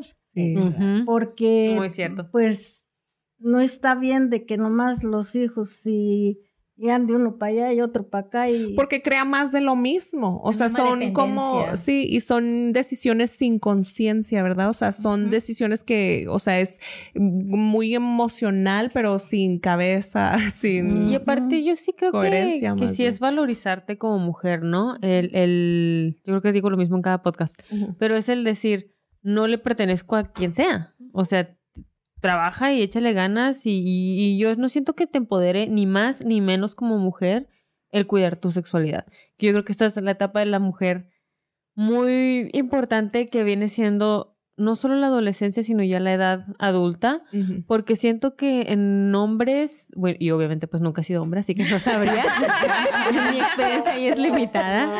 Este, pero siento que en ellos se enfocan mucho la sexualidad durante la juventud, que es cuando todos Sí. los describen a los hombres como como encendedores, no sueltos. y- Jariosos. ándale, que andan con lo que, con lo que puedan, pueden y punto. Y ahí andan como animalitos sueltos, pero ¿no? mira, si se te allegan, dile hazte para allá porque me estás estorbando. Exacto. Pero yo siento que ¿Y qué tal si esa- quiere que le estorbe? eh? Ah, bueno, bueno, este. Este es tema para otro día. ¿Sabes qué? Que a mí todos los que se me han allegado me han estorbado, por eso los he corrido. Ah, Es que como dijo doña Anita, hay que ser selectiva. Sí, A ver con quién nos vamos a meter. Exacto. Y por eso digo que eh, para nosotros ese, ese tema viene durante la adolescencia y edad adulta porque siento que sí vamos por los cambios hormonales en la adolescencia, pero ya también en la edad adulta siento que nos cambiamos mucho, ¿no? Que siento que es cuando realmente como mujeres podemos hablar más y decir, esto me gusta, esto no me gusta, quiero hacer esto, quiero intentar esto y esto no lo quiero intentar. Porque siento que cuando somos adolescentes, nuestra voz o nuestra fuerza es un poquito más baja de decir, ah, voy a estar con un muchacho íntimamente, de decirle fácilmente, no me estorbas. Siento que no es tan fácil cuando eres adolescente porque tienes el miedo de que quiero ser aceptada. Y cuando ya eres joven, no, al contrario, o sea, ya, ya un adulto mayor, bueno, un adulto, entre la juventud madura y un adulto ya entre los 20, casi 30, ya es cuando ya, ya llegan y se te acercan y que no, que me gusta así, pues tú a mí no, pero pues es que a mí Sí. no y punto. Sí. Yo en mi, o sea, yo mis 20 era como que era más como conocer, como que estaba como descubriendo, porque como dice Jazmín, o sea, en realidad no lo pensaba mucho, era como que, bueno, pues yo, o sea, nunca me había visto como en ese contexto o haciendo esto o en esa situación, no sexualmente, sino, o sea, todo, ¿verdad? Sí, o sea, era como salir, como todo era como que más estar descubriendo. No fue hasta que cumplí como 30 que empecé a, a- o sea, verdaderamente a pensar todo como con más profundidad, porque era, los 20 era más como estar descubriendo, o sea, ¿qué hay? ¿Qué es esto? ¿Qué dicen de aquello? ¿Aquel qué? ¿Esta qué? Sí, ¿me entiendes? Es como quería así como conocer y como mucha hambre de, de todo, de, de Y- y- ver. Y eso de... es cierto. Ahora que tú estás diciendo, yo, yo, con- o sea, coincido con las dos. Yo me acuerdo cuando me vine a Estados Unidos. En esa época no tenía miedo, estaba joven, venía a la Universidad de Oklahoma y entonces venía así, así como que ya sé quién soy y ya sé qué quiero, pero a la misma vez quiero seguir conociendo, Sí. explorando, eh, el, el confirmar de que soy capaz. Exacto. cuán independiente puedo ser. Y yo creo que eso es algo muy importante en la mujer, de conocerse, ¿no? De conocerse, de poder decir, como dijo doña Anita, no, contigo no quiero estar. Y lo mismo pasa con cualquier experiencia. Quiero esta experiencia, no la quiero, no me siento lista para esta experiencia. Y es normal. Yo creo que a veces nosotros en las mujeres ponemos mucho el sentido de la perfección, ¿no? La perfecta en la casa, perfecta en el trabajo, perfecta con el marido. Y no es así. Entonces yo creo que hay que educar eso mucho también a las mujeres y con los varones también en general, de que no existe la perfección, ¿no? Y que ellos tienen que conocerse y como dijo doña Anita, ser selectivos, no solamente con las parejas, sino también con las experiencias que uno quiere tomar. Y ya que hablamos sí, de experiencias, bueno. déjenme les hablo de esto. Yo sé que estamos hablando de las etapas de ser mujer, pero no podemos ser, hablar de ser mujer sin, sin los hombres presentes o sin otras mujeres presentes en, en- en nuestra forma de ser, porque hablando de eso de que no, que, que- que queremos experimentar, que qué es lo que queremos en la vida y todo eso, realmente tenemos un tiempo limitado para saber qué queremos en la vida, porque tenemos como más o menos hasta los 35 para saber si queremos ser mamás o no. Correcto. Cosa que un hombre puede tener 45 y decir, ¿sabes qué? Siempre sí quiero tener hijos y O vamos a tener hijos. Sí. Y, y sin tanto riesgo, o sea, sí existe riesgo para los hombres, pero mientras estén saludables no hay tanto riesgo. Pero para una mujer, realmente para los 20, 25, más o menos, ya debes de tener tu vida, como quien dice, ya hecha. Si es que quieres tener ese embarazo ideal, creciendo con los hijos joven y todo lo que tú quieras, ¿no? Pero eso es con la vieja escuela, ¿eh? Porque ahorita. Pero ahora porque ahorita, ya existe, o sea, existe un, o sea, puedes lograr todo eso no con los mismos, o sea, los ingredientes en el, al- Al en el mismo mismo orden. orden, pero sí se pero puede. si quieras o no, sí hay una diferencia porque ahí es donde entran las cuatro etapas de la vida, ¿no? De que sí somos diferentes, eh, este, género, ge- gen- generaciones, no géneros, este, pero también entre tú y yo, a pesar de que no hay muchos años de diferencia, yo siento que hay un, un pequeño marcador que hace mucha diferencia, que es el hecho de Gigi. Tú tienes a tu niña, tú ya eres mamá, tú en tus treintas ya puedes decir y saber qué es lo que es ser mamá. Yo a mis treintas no tengo la más mínima idea. No sé si es algo, es, es un mundo que me fascinaría adentrarme, pero es un mundo al que le aterro. ¿Por qué? Porque algo que te aseguro que tú ya no creciste con esas ideas o, ya no tuviste que pasar durante tu embarazo, que a mí, pues todavía ni me, me embarazo ni nada, ¿verdad? Y ya es algo que tengo que estar pensando es, ¿van a tener síndrome de Down? ¿Qué clase de fórmulas tengo que tomar para asegurarme de, de minimizar el riesgo de algún tipo de enfermedad? ¿Por qué? Porque ya a pesar de los 30 incrementa el riesgo, después de los 35 ya el riesgo es muy alto, no solo para el niño, sino para mí. Entonces ya yo tengo mi- mi- literal mi tiempo limitado de que cuatro años para saber qué quiero hacer o no. Y sí, sí existe, porque también me decía una doctora, existe que la, que la, infel- la ¿cómo? Eh, puedes, in vitro puedes y todo tus eso. óvulos. Ajá. Pero, y eso no cambia el aspecto de decir. Pero cuesta sí, mucho. pero, ajá, tengo el dinero, tengo el dinero, voy a tener el dinero para hacerlo. Y el hecho de que yo congele 30 óvulos no significa que los 30 se vayan a dar a término. Puede que tan uno o dos o ninguno se dé a Ujú. término. Y yo ya perdí mi dinero, mi esfuerzo, mi tiempo. Y, y son cosas que quieras o no, a eso voy con la diferencia de ser mujer. Ya no es todo igual. Ya no es simplemente voy a tener una noche de copas con mi pareja y hijos. Ya es más como, a ver, vamos a ver qué me dice el doctor. Ahora vamos a tener hijo entre tres, el, el Sí. papá, la mamá y el doctor. Pero ahí, por ejemplo, lo que yo considero es que ahí es por es ese eh, balance tan hermoso de también dejarte llevar por la vida, ¿verdad? Porque imagínate como pensar cada decisión a un punto donde te estás planteando una decisión y, y ves todo tu futuro ahí. O sea, eso es muy difícil. Imagínate si Anita si hubiera todos los días, o sea, haciendo tortillas o haciendo esto o el otro, o sea, y enfocarse en que en eso solamente, o sea, se- probablemente se tenía que decir cosas diferentes a las que a lo La que era su contexto, ajá, porque yo, por ejemplo, ahí te digo, si tienes razón en decir que, ok, porque ya tengo una hija, ya no siento esa presión de, vamos a decir, ah, quiero estar en una relación o esto o lo otro porque quiero embarazarme, ¿verdad? Pero también te digo, me he dejado llevar, o sea, me he permitido cometer errores, me he eh, em, o sea, estás en la gracia de Dios, ¿sí me entiendes? De dejar que, o sea, que lo que Él quiera obrar en tu vida, que se manifieste, así sea un hijo con síndrome de Down o, o una hija superestrella como hoy que Gigi fue la start student de, de todo primer grado, ¿sí me entiendes? Ajá. Sí, entonces, ajá, entonces es, es como, o sea, porque tampoco Anita escogió su, su historia, ni Eso Mónica, es, cierto. como... es- Bueno, en verdad, en mi caso mío, yo un poquito soy parecida a ti porque, o sea, yo sí programé en el sentido de que quería terminar de estudiar. O sea, tú te vienes a Estados Unidos y la verdad la gente a veces piensa que todo es fácil y no es fácil. Estudiar y trabajar es súper difícil Ujú. y cuesta muchísimo la educación y sobre todo yo en aquel momento no tenía eh, mi green card y entonces tenía una, era una visa de estudiante y los estudiantes internacionales pagamos tres veces más para ir a la universidad Ujú. y tenía que trabajar y, y- y fajarme en trabajar bastante. Entonces yo digo de que ahí sí yo difiero un poquito contigo, tuve que programar, o sea, tengo que terminar mi bachelor's y luego co- Ujú. eh, conocí a mi esposo y dije, tengo que terminar mi maestría porque dije, una vez que vengan los hijos, uno o dos, o- o- porque en aquel momento no sabía, dije, y no voy a tener tiempo y, y- y no, entonces termino mi maestría y luego dije, le dije a mi esposo, yo no voy a tener hijo en un apartamento. Le dije, Sí. tenemos que comprar una casa.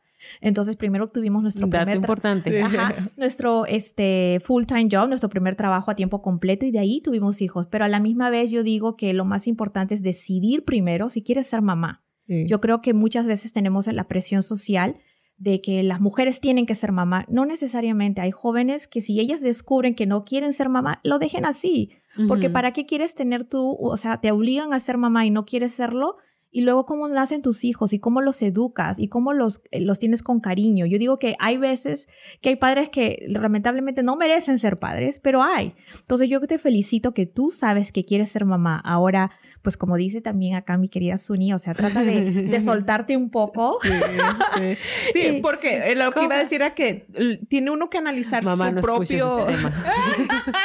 que, que tiene uno que analizar su propio contexto, ¿verdad? O sea, Exacto, el contexto de cada historia. persona. Lo que tú dices la Porque señora- imagínate si tú te pones, ok, tengo que tener un hijo, bueno, vamos a decir, que para tener un hijo quiero estar casada y luego quiero terminar mi universidad y luego quiero, ahorita que ya te quedan cinco años, es como imagínate el tipo de presión que te tienes que poner para... Ni me lo digas. Rápido, rápido. Estoy Es- así que contando los días. A ver, Pero ya lo más soy. importante es que tú seas feliz y que tú ¿Ah, sí? encuentres el camino que quieras seguir. Ella es feliz en la manera que ella es, yo soy feliz, doña Anita o sea, con su historia, pero lo más importante es que tú decidas, que tú seas ese protagonista de tu propia historia, ¿no? Que no dependas de lo que te digan los demás, porque apenas yo me casé, ya todos me decían, ¿cuándo es el hijo? ¿Cuándo es el hijo? Yo tuve a Samuel después, a ver, si nos casamos el 2003 y Samuel nació el 2009, seis años Uh, después. Está bien rico. Exacto, disfrutar a la- entonces, a la relación. entonces yo digo que eso fue muy importante. Voy a cumplir 20 años de casada este mes. Y entonces es como si estuviéramos otra vez enamorados. o sea, Sí, la- como la sí. primera vez, pero yo digo es que Sí. tú tienes que conocerte y darte tu tiempo. O sea, no tienes que estar presionada. Porque muchas veces, ya- hasta ahora me dicen cuándo viene el segundo. Sí. Y yo me río, ¿no? Porque la Sí. gente te presiona, la familia te presiona. Ya tengo otra, tengo una niña. Pero yo digo, la vida en Estados Unidos es difícil. Yo no tengo familia aquí. ¿Quién me va a cuidar a mi hijo? La guardería cuesta carísimo. Entonces, entonces es algo que la gente no sabe, ¿no? Pero tú eres el protagonista de tu historia, Jazmín. Tú decides y tú tómate tu tiempo, pero también, como dice Kazuni, diviértete, pásale Qué- bien. Qué padre, mira, que todos los diferentes contextos. Por Ajá. ejemplo, Mónica que sí se permitió, o sea, poner sus goles, ir hacia ellos. Yo, por ejemplo, fue más como intu- intuitiva la cosa. y aquí doña Anita que, que ya, por ejemplo, fue puesta en ese contexto, ¿sí me entiendes? Y tuvo que como usted hacerle tuvo que frente. planear para tener sus hijos o ¿Mande? usted planeó para tener sus hijos? No, hombre, que íbamos a planear. No había televisión.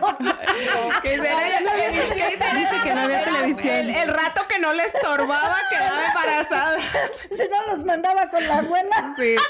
¿Qué tal? Ah, Ahora de pronto va a estar ¿Ya la hija. Espérate, mamá, me mandabas dos veces a la semana con la abuela. ¿Qué pasó ahí? Pero ella dijo no había televisión. Sí, sí, sí, uh. Sí, ¿Qué pues, eh, bueno, eso me decían Sí, ellos que no había televisión. Lo, lo que vamos a aprender de hoy es a dejarse ir y a comprarse televisión, gente. Porque está no, peligroso. pero sí escoge la persona que tú creas Ay. que va a convivir contigo toda la vida contigo. Exacto, que sea amigo tuyo. Que sea tu amigo, sea tu amante, sea tu esposo, todas las cualidades tiene que tener. Oye, yo también ocupo uno de esos. También volteame a ver a mí. que nos mandaron unos dos. ¿Por qué crees que yo ya no tengo? Porque ya no lo he encontrado como yo lo quiero. Oh. Pero al Oh, rato pero- nunca pero- es tarde, ¿eh? Nunca es tarde. Ya, ya se nos está yendo el tiempo, pero quiero, quiero llegar al último tema que, que tocó Doña. Un último tema que, si me permiten, este, y es la edad, la que todas escondemos, ¿no? El de cuántos años tienes, llegar. Y llegar a la edad, y más que nada de la edad, lo que me gustaría es hablar de esos tabús de decir como eso, de que usted dice, porque no lo he encontrado, pero no dijo porque no lo está buscando. Dijo que no lo he encontrado. ¿Y cómo sabes que no lo anda buscando? Ah, no, y eso es bueno. Eso es bueno, eso es bueno. Ah, llamadas aquí en la tarde, aquí abajo nos dejan en la descripción del video, comentarios, Sí. que nos digan, este, doña Anita, quién nos está buscando. Oiga, ¿y si de aquí no salen pretendientes, qué va a hacer? Pues así me quedo soltera. No, pero Sí. si nos salen varios, ¿para usted qué va a hacer? Pues pueda que tú se encuentres, pero yo. No, uno nunca sabe. ¿Qué tal si por ahí andan sabe. interesados? Unos muchachones acá, unos jovenazos de 50. Sí. No, verdaderamente, mire, o sea, en serio, Anita, cualquier hombre es, se estaría privilegiado de tener una mujer tan, o sea, que vibra como usted, tan, ¿cómo se dice? Vibrant. en Sí, sí. No, o sea, con, con su, ¿qué? No que vibre, dice. No, no, o sea, Oh, ¿de- de qué vibrant. estamos hablando Es- ya? Este, vibrant es como, o sea, con Nos su... va a regañar el nieto, ¿eh? Sí, con su chispa, o sea, con lo que usted trae, o sea, es, eh, o sea, pues trae mucha vida. Dicen la muchacha, ella es la que se me enojó. Le dije, ya vaya, tengo un novio. Ay, madre, ni que estuvieras tan joven. Sí, nunca es tarde, nunca es tarde, ¿eh? Y las otras no, las otras sí me dan salida. Sí. Pero pues yo nomás Mm. les digo, pues para. Porque usted quedó viuda, eh, su esposo falleció a los 35, me dijo, o 30. 30. Sí, como a los 30, entonces tiene 40 años viuda, o sí. Pero eso no quiere decir que no tuvo un novio por ahí. No, ¿No ha tenido? ¿No ha tenido? No, no. ¿Qué tal, eh? no, no Sí. Pero eso de la edad, lo que tú dices, Jazmín, es un tema eh, muy Mira. controversial ahora, en el sentido de que, pues, está lo de que el- eh, los botox, el filler, sí. eh, lo que esperan de una mujer. hay muy pocas mujeres que lo llevan con orgullo, la- las- los cambios Físicos. ¿no? Sí. Eh, para mí, lo de la edad, yo te voy a decir que es difícil, pero no mucho por el físico, sino por mi capacidad mental. Yo tengo mucho miedo de, de seguir creciendo y que en algún momento no tenga la misma memoria, la misma inteligencia, la misma habilidad y destreza intelectual. Ese siempre ha sido mi temor porque pues mi- una de mis abuelas tuvo Parkinson, entonces... Pero eh, debes de dejar tu temor a un lado. Mm, Ay, Porque si no, nunca se te va a quitar. Sí. mucha- yo de Sí. las palabras Era lo que estaba sabias. pensando, ¿eh? Que bueno, Es que- chóquela, Anita, chóquela, chóquela. ¿Qué, qué- qué se- Oiga, le invité yo, pero se está yendo del lado de Zuli. Yo ya, ya, ya me senté También aquí. yo soy ya- Anaya, no se preocupe. No te den celos, siempre te voy a querer. Ah, no, no, usted tiene el corazón para todas, pero ¿sabe Sí. qué? Extraño tener a mi abuelita. Yo lamentablemente perdí a mis dos abuelitas. pues mm, ellos no llegaron a conocer a, a mi hijo, pero sabe que lo que usted dice es muy cierto, ¿no? Sí. Es, es mejor dejar ese miedo y ya gozar de la vida, como Sí. dice acá Suni. Siempre Sí. me acuerdo así, de como la veo ella como que... "Uh". No, y es que, mira, en realidad lo que les Te estaba viajándote.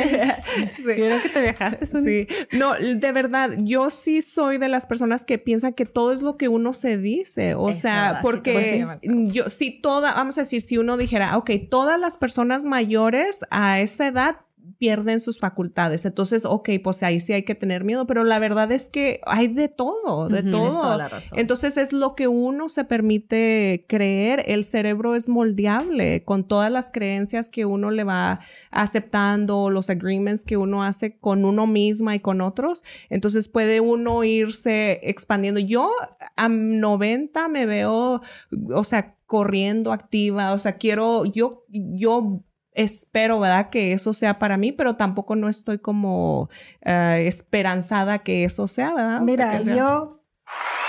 Y mi mamá no- Ah, ya vino Manuel, ya llegaron mis aplausos. Mira, yo no, ¿cómo te dijera?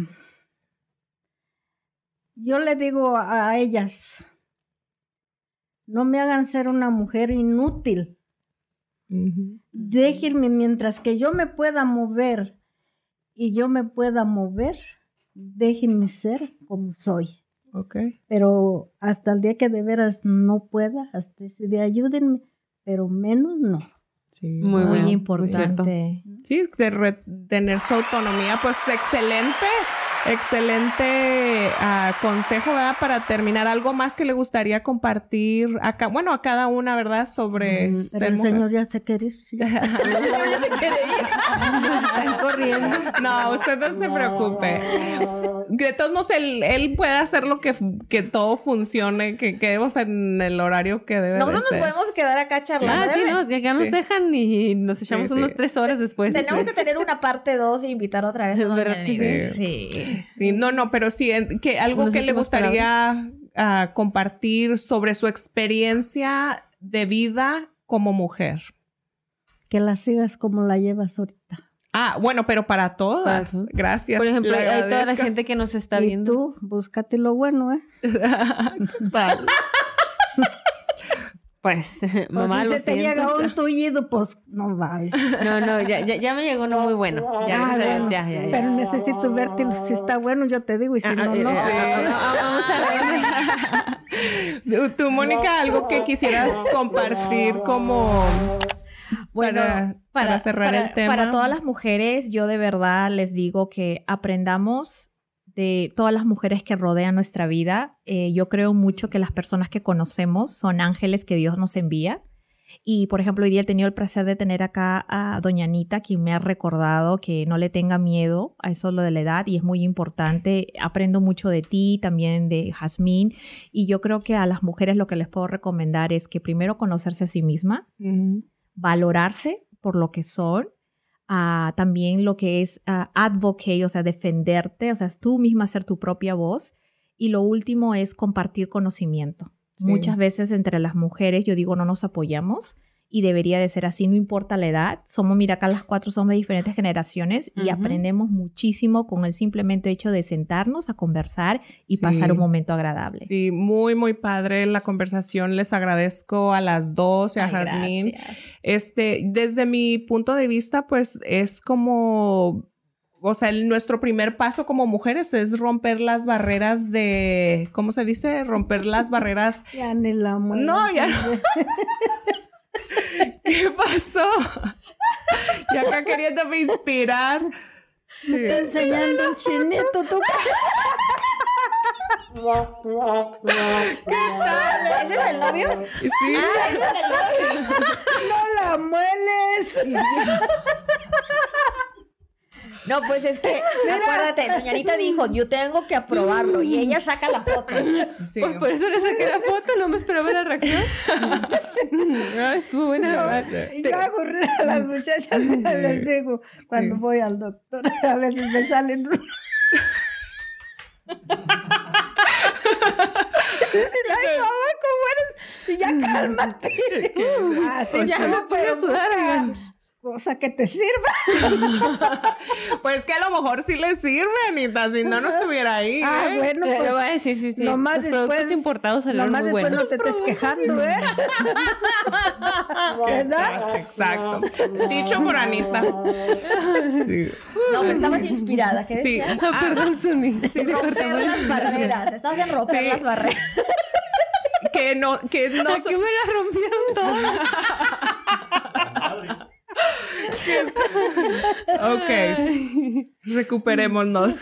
Ok, Que el primer paso, o sea, de nosotros mismas al como, o sea, buscar esa independencia, buscar nosotros, o sea, valorarnos y todo eso es romper la- las, bar- las barreras de nuestras inseguridades, de nuestras dependencias.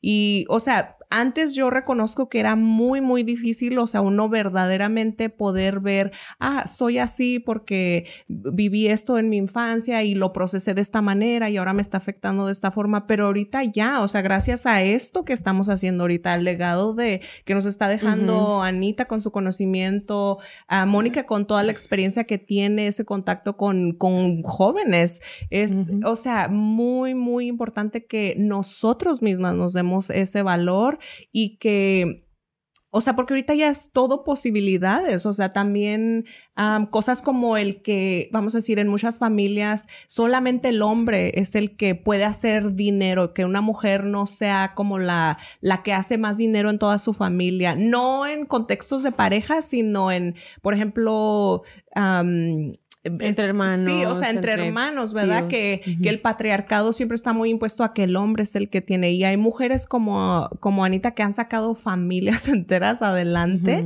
desde Saqué su ocho. niñez. Ocho, Ocho. hijos. o sea, imagínate. Yo dije ocho Wow. familias. El-. Respeto. Mira, la está pensando por uno y Anita con ocho ahí como... Anita me dijo, quítese que voy. Sí. Entonces, am, sí, mi recomendación es que si tenemos hijos, que les hablemos con la verdad, porque también la verdad, como dijimos en el último podcast, no tiene que ser una verdad dura ni, ni pintárselas así fea. O sea, puede uno decir las cosas con amor, pero lo que es, ¿verdad? Para que se vaya quitando más de esa como capa gruesa de toxicidad, de traumas, de todo eso. Y pues siempre impulsarlas a que todo es posible. O sea, en realidad todo verdaderamente es posible. Sí, perfecto, perfecto. Y yo como mujer, a las mujeres, como dije, no tengo experiencia de hombre, entonces les diría que la experiencia que tengo de femenina, este, que viene siendo... ah, no, no le tengan miedo a ser mujer, amen ser mujer, amen los aspectos fáciles, porque hay muchos aspectos, muchas virtudes, muchos beneficios, que querramos decirlo no, hay muchísimos beneficios Sí. muy bonitos. Especialmente tienen. cuando tienes una big butt. Exacto. Ya lo dijo Suni. No, no, like, pero sí. ¿Dónde sí. está el paz y amor? No, dijo, ese también es parte del amor. No, pero no, la, la eh, verdad sí, o sea, los se me hizo beneficios de ser mujer Sí. eh, está entre tu sexualidad, tu belleza, tu inteligencia o tu forma de ser simplemente o tu habilidad de resiliencia, porque las mujeres tendemos a to- Cierto. tolerar más los cambios y el dolor que in- inclusive los hombres. Entonces, hay que aprovechar todos esos factores, no, no tenerle el miedo, amar los aspectos buenos y malos de ser mujer, que al final del día nos vuelven este ser único, tan bonito y tan perfecto de tan diferentes formas de pensar. Eh, muchísimas gracias por el conocimiento que nos dejan el día de hoy. Nuevamente les extendemos las- el agradecimiento porque no sé qué se lleven los bla bla fans, pero yo el día de hoy sí me llevo Sí. los grandes consejos de perderle el miedo, de, de- de no tener el miedo a la vida y de, de echarle ganas, de conseguirme a alguien que me sirva.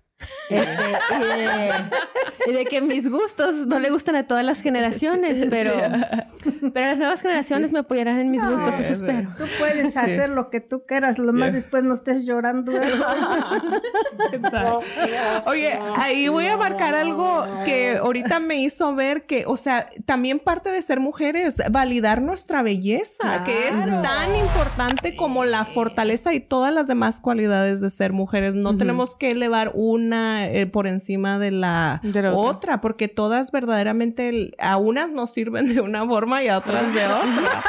Y todas, todas somos mujeres viviendo mundos muy diferentes, Ujú. generaciones, etapas muy diferentes, pero es bonito sentarse a la mesa y poder decir, hey, aquí algo nos une, que todas somos mujeres. Y que todas, el hecho simplemente de ser mujer ya se crea este vínculo de decir, de alguna forma nos entendemos a pesar de pensar diferente. Sí, De todas sí, maneras. Así es.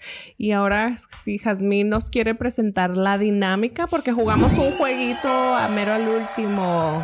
A Doña Anita. ¿De qué se trata el, de qué se trata el Vamos a ver de qué se trata la dinámica el día de hoy. Ah, son las virtudes de las mujeres. ¿Y qué vamos a hacer? Ay, qué bueno que se acordaron. Ah, ah, cada quien va a leer un... Qué bueno que se acordaron que las mujeres tenemos virtudes. se acordaron.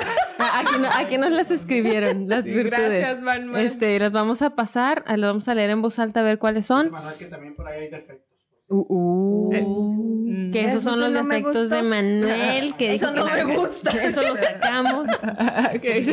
Uh, los están sentenciando. Está ¿eh? Yo ojitos. tengo defectos, pero tú tienes más. Oh. Y aquí vamos a terminar en pleito. No, no se crean, no, no se crean. No, no, todo muy bien. Tome Bueno, entonces lo pasamos y empezamos con la dinámica que es patrocinada por Supermercados Morelos y Casa, Coahuila. Furniture. Ujú. Ok, Bravo. y comenzamos. Uh, Saque su y papelito. saca- nos saca un papelito y nos dice, a ver, Pues, y nos dice si sí es cierto, si sí la describe a usted o no. Ahí va, mire. ay, Ahí nos va. Su primer papelito y dice que es demasiado ordenada. ¿Sí es cierto? ¿Usted es demasiado ordenada? pues anda, no te Dice, dicho "Ay, nada. Oh, ya, ya, desde allá la están No delatando. ¿eh? nada, Jorge. No, no, ¿Por no, qué? no se fue con el chisme, ¿por qué? Si No. es ordenada, que se lo. Ah, entonces sí, se lo pega a usted porque sí es bastante pega también Ya nos dijeron que-. Ya nos dijeron que es ordenada. A ver, uy, uy, uy, Dios mío, lo puedo chocolatear, lo puedo mezclar. ¿Chocolatear? O sea, sí, mezclar. Ay, se me tocó un chocolate. A ver, este. Chocolate abuelita. Optimismo como forma de vida. Sí. Ay, es así. A ver, vas, ¿Qué Univas. tal? Yo no me lo voy a poner el corazón, ¿eh? Ahí solamente va Jesús. Ok, al otro lado. Oh, pero bueno, mira, esta me la, como ya me la Ah, Pero dieron, esta sí se la va a poner el Sí. corazón, ahí les va. sí. Darse la importancia que ella se merece. ¿Qué les dije? Ahí ahí sí Ahí va con junto con Jesús. No, ¿eh? junto con Jesús. Porque Jesús, ya me lo dio. Ahí está, ok. Jesús, ¿me das espacio? Porque necesitas uno poner un tiquetito. A ver, vamos a ver. Vamos a darles vuelta y vamos a agarrar que son todo terreno. ¿Eres todoterreno? Ella sí es todo terreno. Va donde me manden, vámonos de aquí a la China. Eso ya sabemos. Literal, literalmente. No, no, ya- oiga, doña Anita, yo no le voy a invitar, ¿eh? me están echando mucha carrilla cuando usted está aquí. ¿Qué pasó? A ver, le toca a otro. Vamos a ver si es Oh, cierto que la ¿tanto? describe o no. Valiente. No, yo digo que sí. Yo digo que sí, aunque no quiera, y ahí, ahí la tiene. A ver, a ver. Sí, es valiente. ¿Y si agarramos varios? ¿Agarramos varios o uno por no, uno? A ver, Agarramos uno. un par, ¿no? Con carácter. Ah, eso sí, ¿ah? Sí. Yo soy. No, no, en el corazón no. Ah, no. Ah, sí, no, no. Ahí va Jesús. Pero iba a decir, soy muy buena gente, pero mi mamá y mi papá le dirían que tengo mi carácter Ok. en el corazón. Divertida. ¿Qué opinan? I, I told you, you're like paz y amor y Sí. el Ahí balance. ahí va con todo con Suni. Sí. sí. Y yo por acá, celos. Uy, ¿es cierto o no? ¿Esa es una cualidad de las mujeres o de los hombres? De ¿Qué los dos, ustedes? de los los hombres. De los dos. Pero también las mujeres, ¿eh? Sí. Tenemos unas... Ah, Sí, bueno, Ah, es un defecto. son más celosos los hombres. Pero yo digo que los hombres son más celosos que las mujeres. Ese es mi pensamiento. Dáselo a Mar, pues. Bueno, pero cuando yo, ahora que soy mamá, yo soy muy celosa de mi nene, ahora que está en la edad de No, los pero no estamos hablando del nene. Ah, verdad, no estamos hablando del nene. Vamos a ponérsela ahí. A No, no, le no, toca a no, usted, no. le tocó a No, usted. Ella dijo, la- la- doña Anita puso la regla, dijo, no estamos hablando del nene. Ándale. Vamos a agarrar los Estamos hablando últimos. del nene viejo. Del, del nene viejo. No del nene chiquito. Del Nene equivocado. Sí. Ah, Ahí me están las doble. palabras sabias de doña Anita. A ver, vamos a ver. Vamos a agarrar varios de una vez. Mírele, ella quiere todos. Yo estoy agarrando Ujú. todas. Ahí les, les paso dos. Y vamos. Una para Doña Anita. Vamos ¿Cuál a ver. quieres? Ah, no, espérense, me tocaba mía. Buena cocinera. Ahí sí, no. ¿A, ver quién es buena cocinera. Doña Anita tiene Doña Anita 12 tiene que años. ser. 12 años de qué? De- no, que tiene, que tiene cocinando desde los 12 años. Ay, yo dije, se, a- Doña Anita menos se quiere más pelear, ¿eh? se quiere pelear con nosotros. Ya les dije, aquí, ahí le va otra que la describe. Vámonos. Ahora sí. Ah, no. Buena cocinera. Tú di. Ok. Tú. No, es esa, buena cocinera. Pero pues yo no, yo no le entré. No me describió. ¿Tú cuál?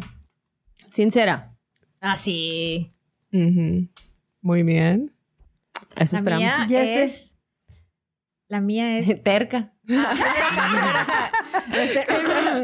Que- está. no, no sé quién, pero se lo vamos pasando por allá. Ay, ay, por, ay, por ahí dice va que se lo pongan a usted, doña Anita. Pero terca como una mula. Dijeron terca como mula. Este, con permiso, fue un placer conocerlos en este podcast. Yo creo que me retiro. Pues yo también. Ahora somos Ok, dos. la mía, yo solamente tengo creativa. Y eso sí es cierto. ah, Yo soy muy creativa. Me encanta, me encanta. Oigan, porque sí. ahí me tocaron puros los efectos. Ahí está tu suerte. ¿Te los escogiste? Él los hizo, pues ah, pregúntale. a él Ay, cuándo arréglate los con. Manuel. Con Manuelito. Yo aquí dice resolutiva. ¿Qué es eso? Que tomo resoluciones, o sea, Ah. tomo determinaciones, ¿sí o no, chicos? No, yo digo que sí. Yo digo que que sí. también. Y a mí se me cayeron, pero están ahí, ya me acuerdo. Sí. Ah, ¿Seguimos más? Oh, No, wow. no, no, la- las pusimos, ya las, Doña Sí. Anita se las quitó porque le dijimos terca y, y no- nos regañó. Y ella de terca los puso para. ¿Qué dijo? Exacto, dijo, no, aquí yo nada. Sí. Bravo. Con más cualidades nos regañó. No, un aplauso, de verdad. Ponle otro aplauso a Doña Anita por todos sus años, por sus sacrificios que ha hecho, por darse el, el valor y el coraje de sentarse aquí, porque pues sí es muy intimidante y déjeme le digo que lo ha hecho mucho mejor que personas que venían con toda la intención de salir en la tele y de verdad agradezco mucho el momento que tuvimos ahí afuera, de verdad que sí Muy bonito. lo sentí. Yo pensé, a lo mejor ni lo voy a poder hacer porque hasta ahorita, mira, me dan ganas de llorar. Ah. Pero gracias, de verdad, muchísimas gracias por Sí. compartir. Y Mónica, pues yo ya sé que tú eres una experta, entonces esperamos tenerte, esperamos tenerte Tú aquí eres otra terca, vez pero en lo que te conviene. Ah, ah, es bueno. para, para agarrar sus, sus goles. Sí, sí. Yo, yo por eso aquí llego. Manuel, No, pero yo ya sí le quiero decir a Doña Anita que gracias, aparte de lo que dijo acá eh, mi querida Suni, yo quiero agregar que usted ha abierto el camino a muchas generaciones. ¿Cuántos hijos tiene, dijo? Ocho. Ocho. Ocho. ¿Y de esos ocho, cuántos nietos? Uh, Que dice, ya perdió la cuenta. Por eso le digo. ¿Y quién? Como Doce. 12. Y ya ve, por eso digo, usted está abriendo camino a todos ellos. Entonces usted es una líder de las futuras generaciones. ¿Ya ve? Son, mis nietos son tres del liceo. Y se acuerda quiénes son. Mi abuelita a mí me dice, tú. Sí. Y de César son dos. De Verónica son tres. Wow.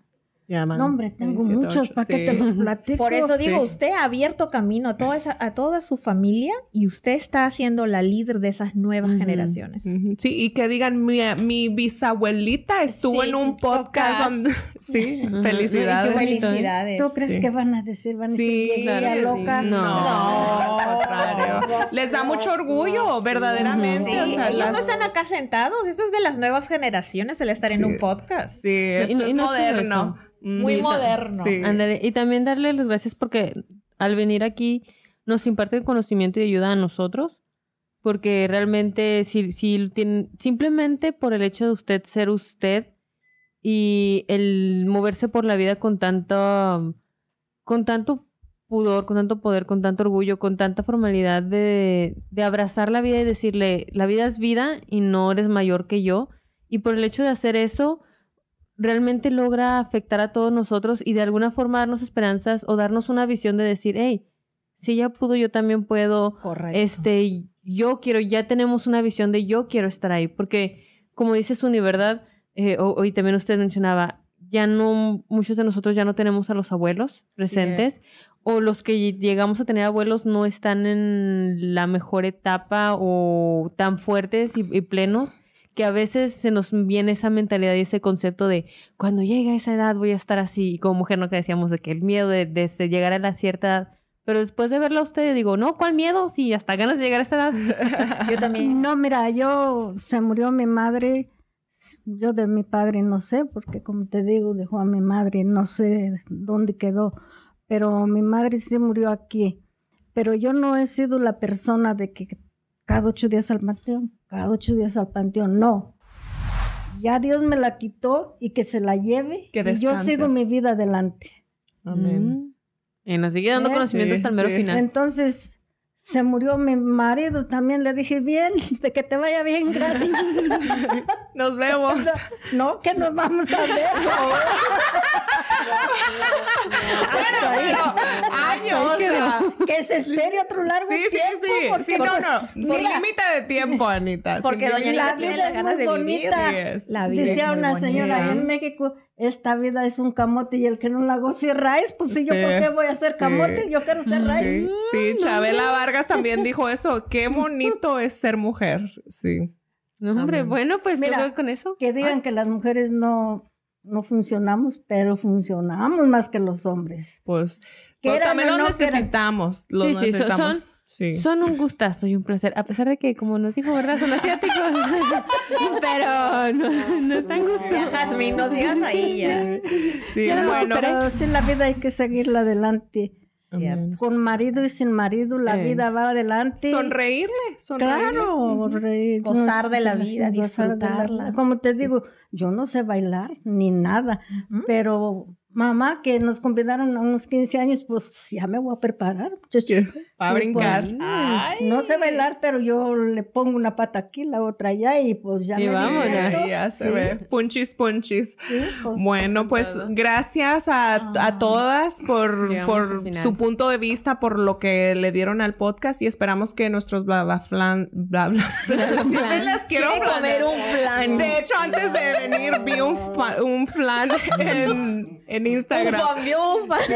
Pero bueno, pues como dice Omar, compártaselo a quien, a yo digo a toda la gente, no nomás a los de confianza, compárse- compártaselo a todo el mundo y les agradecemos el espacio y que nos Mándenselo, hayan visto. mándenselo también a los que les caen mal. Sí, si les cae alguien mal, mándele pues como yo- 30 versiones. Yo también les doy las gracias por verme invitado, Sí, no, pero sí. también traía mucho miedito, pero dije, pues aquí déjalo, Ana, pues ¿qué vas a hacer? Ya te Sí, trajeron. que dijo, ya ya No, pero usted dijo que hay que gozar y disfrutar Sí. De la vida del de la momento. vida del momento, sí. Exacto. Así es. Muy bueno. Sí. No, muchas, gracias. Gracias, gracias. Sí. De verdad, siempre he disfrutado aprendiendo de Doña Anita, de aprendiendo de ti, que yo sé que cada vez te conozco un poco más y te veo en el bla, bla, bla. igual aquí a mi Gracias. querida Suni. Entonces, muchas Y no te creas gracias. de lo que te dije. Ya para Tú cerrar. Yo para cerrar, yo no sigo, no, no me agüito. Sí, Bueno, pues gracias. Gracias. Pues sí, ¿verdad? que no sirve. Bla bla bla